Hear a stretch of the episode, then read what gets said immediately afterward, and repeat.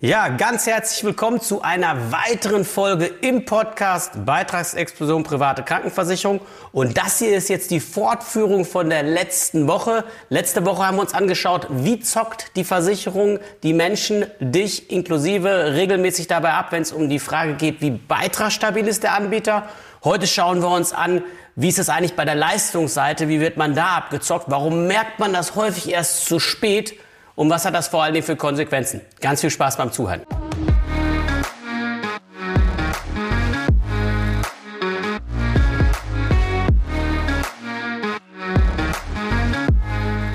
Ja, wenn es um die Leistungsseite geht, wenn es um die Frage geht, Mensch, wo ist der Versicherer eigentlich im Kleingedruckten so negativ aufgestellt, dass du es oftmals erst in der Praxis merkst, wenn es zu spät ist und wo kann das vor allen Dingen für dich richtig teuer werden, dann gibt es vor allen Dingen zehn Punkte, auf die du jede private Krankenversicherung unbedingt vorher prüfen musst, damit du nicht im Nachgang mit einmal das Nachsehen hast und nicht ärgerst und sagst, ey, ich habe mich eigentlich dafür privat krankenversichert, damit wenn die mal was zahlen müssen, am liebsten ist natürlich, die müssen gar nichts zahlen, weil du immer gesund bleibst, aber wenn die mal zahlen müssen, dass die dann entsprechend auch voll dafür aufkommen und nicht durch irgendwelche Klauseln im Kleingedruckten wieder in irgendeiner Form den Kopf aus der Schlinge zu ziehen. Das ist das, was die regelmäßig machen. Ich gebe dir einfach mal ein paar Beispiele. Erstens, stell dir vor, du hast in deiner Krankenversicherung entweder keinen oder zum Beispiel einen kleinen Selbstbehalt. Und jetzt ist es so, du gehst beispielsweise, weil du irgendwie Verspannung hast, zum Physiotherapeuten und lässt ein paar Massagen machen oder ein paar Physiotherapieanwendungen um wieder irgendwie die Muskeln zu lösen oder den eingeklemmten Nerv bearbeiten zu lassen, sodass der da Ruhe in das Thema kommt. Dann steht bei vielen Versicherern sowas im Kleingedruckten, das kannst du machen, ja, aber du bekommst nur 80 Prozent der Rechnung erstattet. Dann sagst du dir, ey, warte mal, ich habe doch vorher mich für eine Krankenversicherung entschieden ohne Selbstbeteiligung. Wieso kommt jetzt im Kleingedruckten mit einem Mal einer auf die Idee und sagt, er kriegt, ich kriege nochmal 20 Prozent von jeder Rechnung gekürzt? Oder du hast meinetwegen 500, 600, 700 oder von mir aus auch 2000 Euro Selbstbeteiligung vereinbart. Die 20 Prozent, die kommen dann noch oben drauf. Das heißt, du zahlst die ersten von mir aus 500 Euro Selbstbeteiligung selber. Und zusätzlich, wenn es dann soweit ist, dass du eigentlich sagst, jetzt müsstet ihr doch mal zahlen, dann gehen die trotzdem noch hin und behalten sich ihre 20 Prozent ein. Und das ist zum Beispiel ein Beispiel, wo du ganz schnell siehst, okay, das sind sogenannte versteckte Selbstbehalte.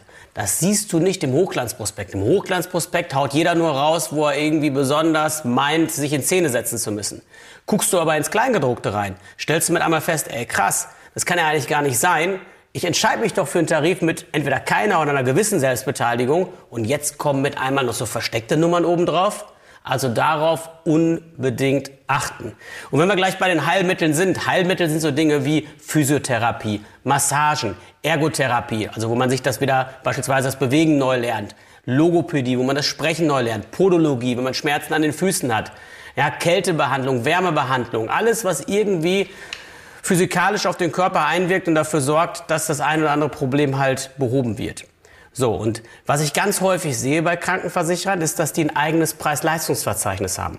Das heißt, wenn du Physiotherapeut wärst und jetzt kommt irgendwie jemand zu dir in die Praxis und du behandelst den nach bestem Wissen und Gewissen, gibst richtig Gas und sorgst dafür, dass beispielsweise die Rückenbeschwerden wieder verschwinden, dann geht seine Krankenversicherung hin und sagt, deine Rechnung, die du dort stellst, ist nicht in Ordnung.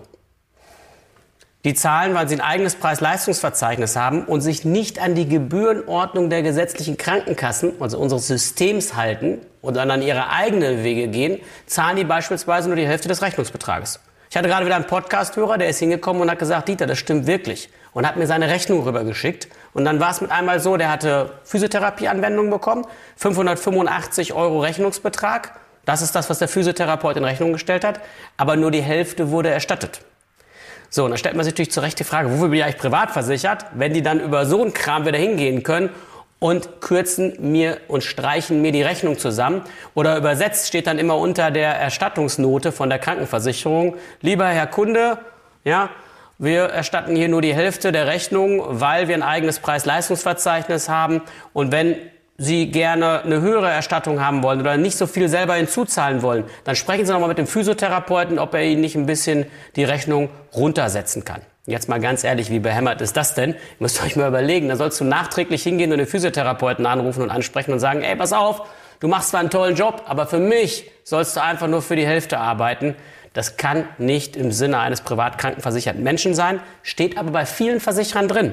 Oder es steht sowas drin, wir zahlen nur im Höhe der Bundesbeihilfeverordnung. Die Bundesbeihilfe ist die gesetzliche Krankenversicherung für Beamte. Na, da sind natürlich die Leistungen reglementiert drin. Frag mal einen Physiotherapeuten, was es heißen würde, wenn er für dich als Privatpatient nur im Rahmen der Bundesbeihilfe arbeiten soll. Das macht keinen Bock. Deswegen unbedingt darauf achten, dass wenn du wirklich eine Krankenversicherung entsprechend abschließt, dass dieser Punkt da so nicht drinsteht, dass da einfach steht, es wird bis zu den Höchstsätzen der Gebührenordnung bezahlt und fertig ist, aber keine Nummern in Richtung irgendwelcher Listen oder irgendwelcher Bundesbeihilfe oder irgendwelchen prozentualen Kürzungen, die du da drin haben kannst. Und das ist mal ein Punkt, auf den man achten muss, wenn man sich privat krankenversichert, weil das sind alles so Dinge, die nerven in der Praxis dann. Dafür hat man es ja nicht gemacht. Ich gebe dir noch einen zweiten. Nimm dir beispielsweise mal Hilfsmittel. Hilfsmittel sind alles Dinge, die uns irgendwann mal das tägliche Leben erleichtern sollen. Das fängt an mit ein paar Einlagen in den Schuhen, über einen orthopädischen Schuh, einer Hörhilfe, meinetwegen einem Krankenfahrstuhl, einem blinden Hund, ein Heimdialysegerät oder irgendwas, was du brauchst, um irgendwann im Laufe deines Lebens besser von A nach B zu kommen. Da gehören auch Hüftprothesen zu, neue Kniegelenke, vollmechanische Beine oder was auch immer. So. Und viele Versicherer gehen allen Ernstes hin, und das finde ich ist eigentlich ein Skandal beziehungsweise eine Sauerei, und schreiben ins Kleingedruckte rein. Wenn du ein Hilfsmittel brauchst, dann musst du vorher bei der Versicherung nachfragen, was letztendlich für ein Hilfsmittel du da gerne haben möchtest und dann prüft die Versicherung, ob die das günstiger besorgen kann. Denkst du nicht daran, dann ist der Versicherer berechtigt, Leistung zu kürzen. Das heißt, dann geht er beispielsweise hin und sagt, du bekommst nur 80 oder 70 Prozent des Hilfsmittels erstattet. Du hast für 10.000 Euro den Rollstuhl elektrischen besorgt ja, und sollst jetzt 2.000 oder 3.000 Euro aus eigener Tasche bezahlen, nur weil du vergessen hast, der Versicherung vorher Bescheid zu sagen. Und es gibt sogar Versicherer, die gehen so weit und sagen dann, ja, warte mal, wenn du vorher nicht Bescheid sagst, dann bekommst du sogar nur 80 Prozent der Standardausführungen bezahlt. Das heißt, den handbetriebenen Rollstuhl und davon 80 Prozent. Wieder das Beispiel, du gehst beispielsweise zum Arzt, der überweist dich ins Sanitätshaus, weil du meinetwegen schon ein bisschen älter bist, hast den Oberschenkel-Halsbruch zugezogen und sitzt jetzt im Rollstuhl. Passiert alten Menschen leider viel zu regelmäßig. So. Und jetzt, der normale Weg ist, du gehst zum Arzt, der überschreibt dich ins Sanitätshaus und sagt, pass auf, du brauchst jetzt diesen oder jenen Rollstuhl. Und jetzt ist es so, du hast vergessen, die Versicherung vorher zu fragen, jetzt gehen die allen Ernstes hin und sagen, du kriegst 80 Prozent der Standardausführung. Das Ding elektrisch kostet 10.000, Standardausführung wäre ein Handbetriebener für 1.000 und dann zahlen die 80 Prozent von 1.000, sprich 800 und bei 10.000 Euro Rechnung bleibst du auf 9.200 Euro hängen. Ich weiß, wie das ist. Ich hatte 2017 einen schweren Motorradunfall. Und die Praxis ist die, du denkst in so einer Situation nicht darüber nach. Hier, wenn du irgendwie was brauchst aus dem, aus dem, aus dem, aus, aus, aus, aus, aus dem Bereich der Hilfsmittel, vorher bei der Versicherung nachzufragen, ob das auch okay ist preislich. Oder anders ausgedrückt, stell dir einfach mal vor, eine 80-jährige Omi oder ein 80-jähriger Opi, ja, die sollen jetzt im Hinterkopf haben, dass Sie im Leistungsfall, wenn Sie Inkontinenzartikel brauchen, wenn Sie meinetwegen eine neue Hüfte brauchen, wenn Sie irgendwie, keine Ahnung, einen Herzschrittmacher brauchen oder ein Heimdialysegerät oder was auch immer, mit der Versicherung vorher sich abzustimmen. Ansonsten gibt's wirklich bitterböse Zuzahlungen aus eigener Tasche.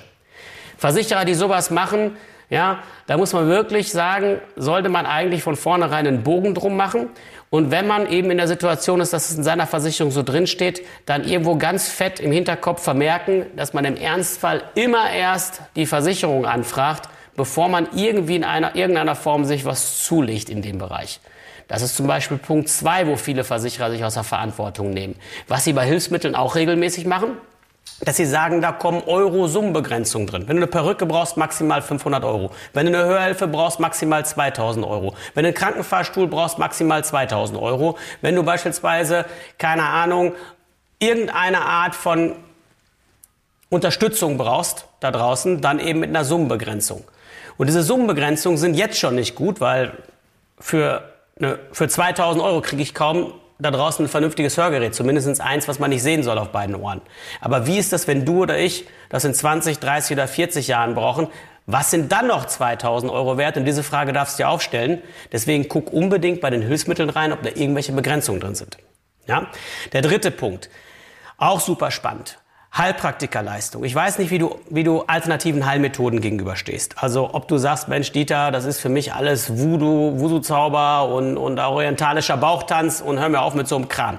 Ich kann dir sagen, in der Praxis ist es total cool, gerade wenn du chronische Probleme hast, wenn du auch mal alternative Wege gehen kannst. Wenn du zu jemandem gehen kannst, der noch echte Ursachenforschung macht und nicht gleich irgendwie Chemie verordnet in Form von Medikamenten und Spritzen und die Pharmaindustrie reich macht.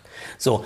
Und diese Mediziner, diese Heilberufler haben absolut ihre Berechtigung. Und viele denken dann, ja, wenn ich Heilpraktiker in meiner privaten Krankenversicherung mitversichert habe, dann habe ich auch die alternative Medizin gleich mit drin. Aber weit gefehlt. Das ist ein separater Baustein.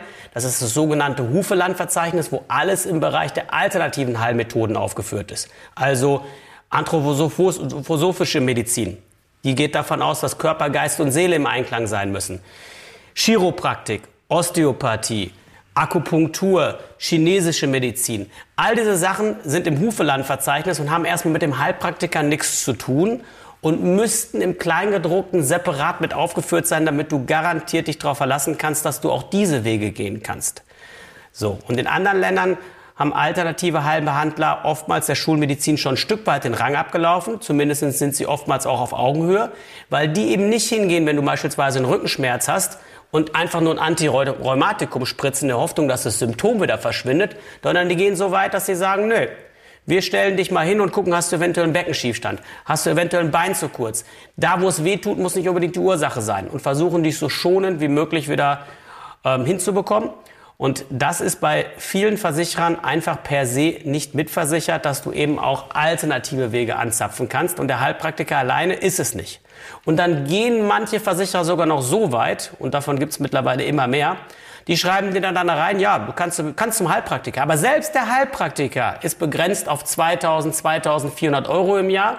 Vielleicht sogar wieder nur 80 Prozent von 2000 Euro im Jahr. Das sind also 1600. Na, ganz ehrlich, wenn das da drin steht im Kleingedruckten und wir dann alle irgendwann ein paar Tage älter sind und das mal wirklich dringend brauchen in 20, 30, 40, 50 Jahren, ja, was sind dann noch 1600 Euro wert? Du kannst davon ausgehen, dann ist der Heilpraktiker gar nicht mitversichert. Und das nur deswegen, weil da solche Summenbegrenzungen drinstehen. Das ist ein weiterer Punkt. Ja? Ansonsten, wenn du Brillenträger bist oder irgendwie mit dem Gedanken spielst, dich mal lasern zu lassen, da musst du auch genau reinschauen. Gerade wenn es um Kontaktlinsen und Brillen geht, schreiben viele Versicherer, ja, du kannst alle zwei Jahre für 400 Euro dir eine neue Brille kaufen. Das hört sich erstmal ganz gut an und wenn man heute nach draußen gehen würde, würde man, wenn man nicht gerade irgendwie Gucci-Träger ist, da sicherlich auch eine vernünftige Brille für bekommen. Nur, wenn du dazwischen auch noch Kontaktlinsen brauchst, wenn du vielleicht auch irgendwie die Brille mal irgendwie ein bisschen häufiger wechseln musst, weil die Dioptrienzahlen springen, dann reichen diese 24 Monate vielleicht nicht ganz aus und vor allen Dingen reichen auch diese 400 Euro nicht aus. Aber sagen wir mal selbst, das wäre okay für dich, weil du kriegst in der gesetzlichen gar nichts und hier kriegst ja zumindest 400 Euro. Ist trotzdem das Problem, dass wenn du dann irgendwann in 20, 30 oder 40 Jahren die Brille brauchst, was sind dann noch 400 Euro wert? Guck auch im Kleingedruckten rein, wenn du es dir noch aussuchen kannst und noch nicht versichert bist, dass du nach Möglichkeiten einen Anbieter nimmst, der beispielsweise reinschreibt, ja, wir übernehmen auch 400 Euro. Aber für alles, was du im Jahr mehr ausgibst oder von mir aus alle zwei Jahre, übernehmen wir nochmal 50 Prozent der Rechnung. Weil das hat für dich den Vorteil, dass du einen Inflationsausgleich mit drin hast, weil eben halt durch die prozentuale Erstattung viel mehr erstattet wird. So. Der nächste Punkt, jetzt machen wir es im Grunde genommen ziemlich easy, das ist, das ist der Bereich Psychotherapie.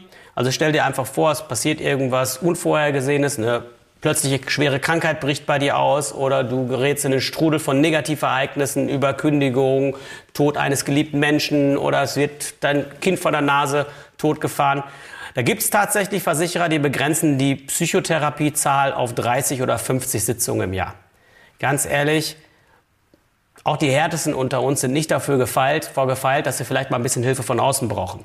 Und wenn da nur 30 oder 50 Sitzungen im Jahr bezahlt werden, du aber vielleicht was weiß ich, in 52 Wochen dich mal ein Jahr lang begleiten lässt, was hier zwar in Deutschland verpönt ist, aber ich glaube oftmals auch der richtige Weg ist, wenn man einfach mal so ein bisschen die Birne frei bekommen will, dann ist es eben so, du gehst meinetwegen zweimal die Woche dahin, dann bist du schon bei über 100 Behandlungen im Jahr und kriegst nur 30 oder 50 bezahlt. Das sind zigtausende von Euro aus eigener Tasche, wenn so ein Punkt begrenzt ist. Ja? Nächste Thema, Implantate. Ich weiß nicht, inwieweit du dich mit Zahnversorgung mal beschäftigt hast. Es gibt Füllungen, das kennt jeder. Wenn ich irgendwie, keine Ahnung, mal ein Loch im Zahn habe, da wird eine Füllung gesetzt. Aber da, wo es richtig teuer wird, das sind sogenannte Implantatversorgungen. Und ihr müsst euch das so vorstellen, wir entwickeln uns irgendwann alle wieder zurück zu Kindern. Das heißt, irgendwann haben wir die Situation, dass Zähne halt einfach den Geist aufgeben und rausfallen. Und Manch einer, der nicht anders kann, der besorgt sich dann die dritten Zähne in Form von einem künstlichen Gebiss. Aber ganz ehrlich, das muss gepflegt werden, abends rausgenommen werden. Das ist irgendwie immer so ein Unsicherheitsfaktor. Ich weiß das noch von unserer Oma, die immer gesagt hat, ey, sind meine Zähne auch fest, so wenn man sich unterhalten hat und wenn sie was gegessen hat.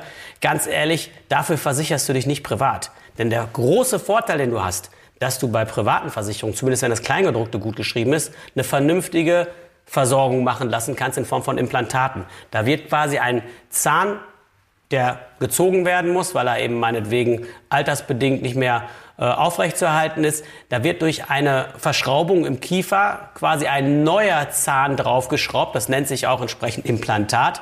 Kostet irgendwo zwischen dreieinhalb und 5.000 Euro pro Stück. Und ist eigentlich die Königsklasse der Zahnversorgung und super cool, wenn man das in seinem Leben eben nutzen kann, gerade nach hinten raus. Ich habe beispielsweise gerade von einem guten Freund, der Papa, der war jahrelang bei uns Apotheker, der hat seine Zähne neu machen lassen, hat da irgendwie um die 50.000 Euro jetzt investiert vor ein paar Monaten. Und das war nur möglich, weil die Versicherung auch große Teile davon übernommen hat weil Implantate vollumfänglich mitversichert waren. Da draußen gibt es aber viele Versicherer, die gehen hin und sagen, ey, nee, bei Implantaten, da, wo es mal richtig teuer wird, zahlen wir nur 90 Prozent der Rechnung von 1250 Euro maximal.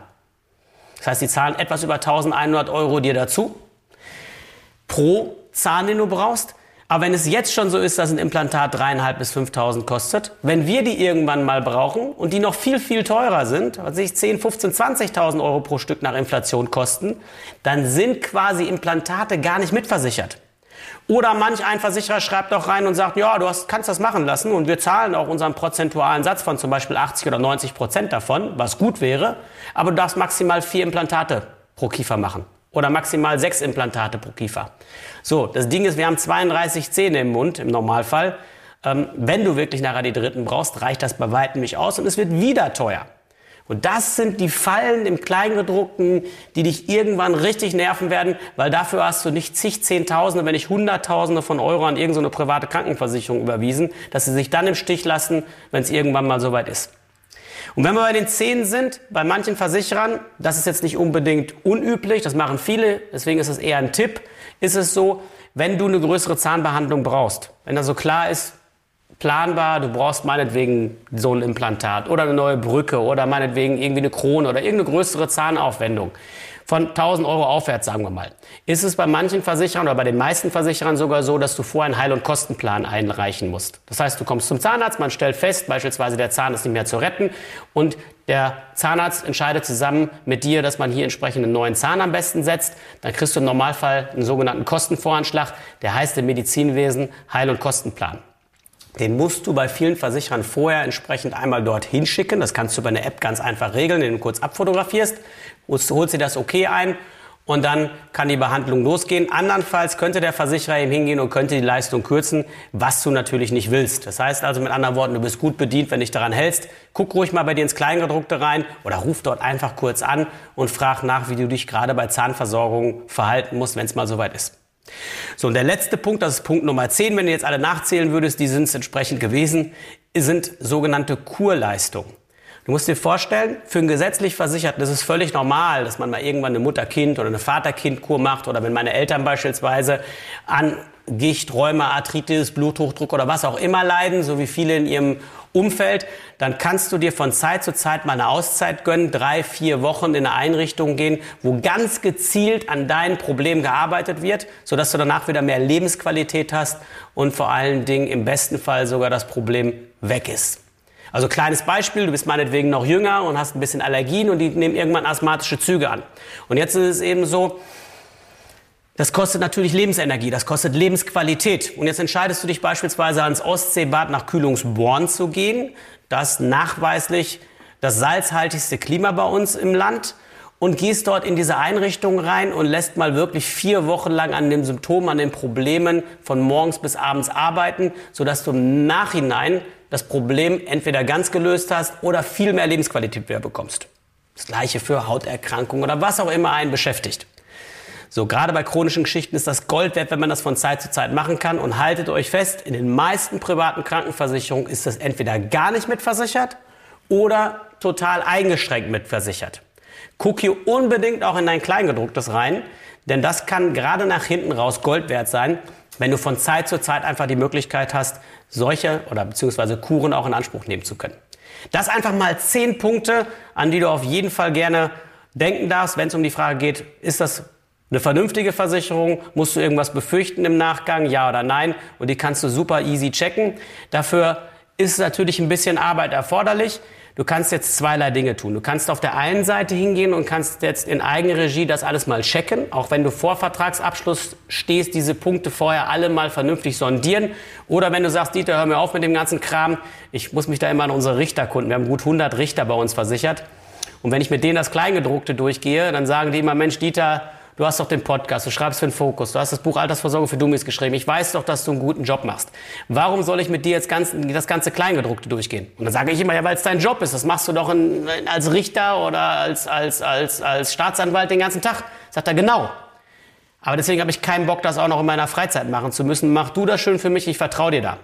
Und wenn du Lust hast, sage ich mal, die Abkürzung zu nehmen, ähm, und nicht so richtig weißt, das Angebot, was man dir gerade macht, wirklich gut. Oder wenn du vielleicht seit ein paar Jahren versichert bist und hast keine Ahnung, sind diese zehn Punkte bei dir vernünftig gelöst, macht es eventuell Sinn, innerbetrieblich bei der Versicherung nochmal ein Upgrade zu machen vielleicht sogar den Versicherer zu wechseln, wenn es gesundheitlich noch möglich ist, dann kannst du dich hier unten für ein kostenloses Beratungsgespräch mit mir eintragen und dann schauen wir einfach mal, wie wir die Kuh vom Eis bekommen und dass du vor allen Dingen mit möglichst wenig Eigenaufwand ans Ziel kommst. In diesem Sinne, gute Woche, dein Dieter.